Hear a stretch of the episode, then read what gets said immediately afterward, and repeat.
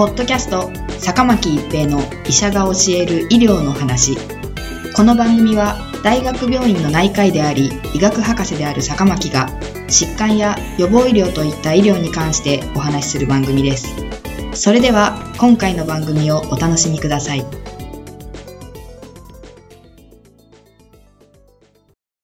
皆さんこんにちは、坂巻一平です。ポッドキャスト、坂巻一平の医者が教える医療の話。今回は新型コロナウイルス乳幼児の感染です。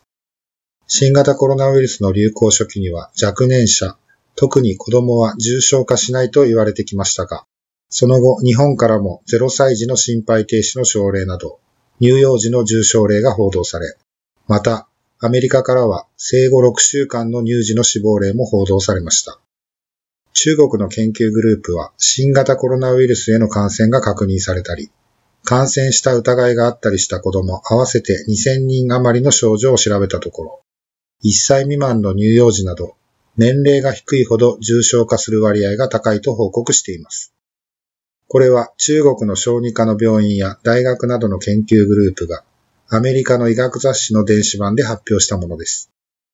グループでは2020年1月中旬から2月上旬までに中国国内で新型コロナウイルスへの感染が確認されたり、症状などから感染した疑いがあったりした18歳未満の子供、合わせて2143人について症状などを分析しました。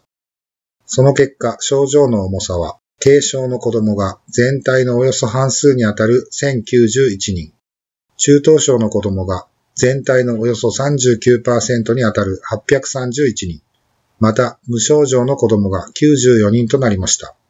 一方でおよそ6%にあたる127人が重症化し、このうち2人が死亡しています。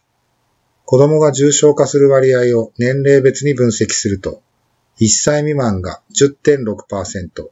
1歳から5歳が7.3%、6歳から10歳が4.2%、11歳から15歳が4.1%、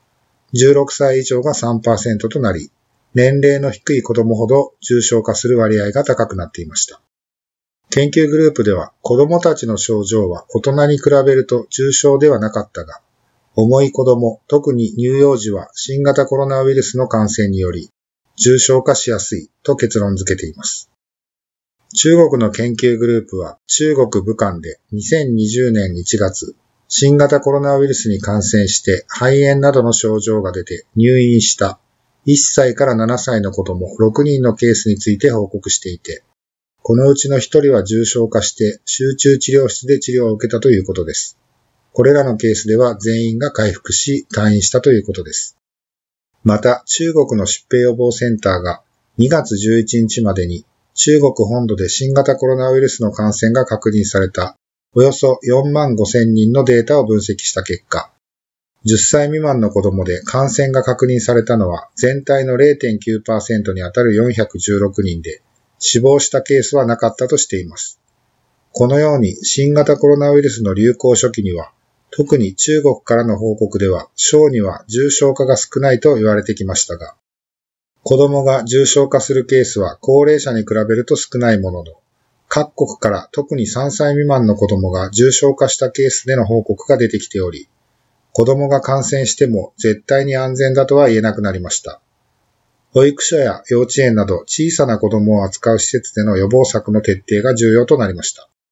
そのような施設で働く保育士さんなども感染には特に注意が必要です。ポッドキャスト、坂巻一平の医者が教える医療の話。今回は新型コロナウイルス乳幼児の感染でした。ありがとうございました。ポッドキャスト坂巻一平の医者が教える医療の話今回の番組はいかがでしたか？次回の番組もお楽しみに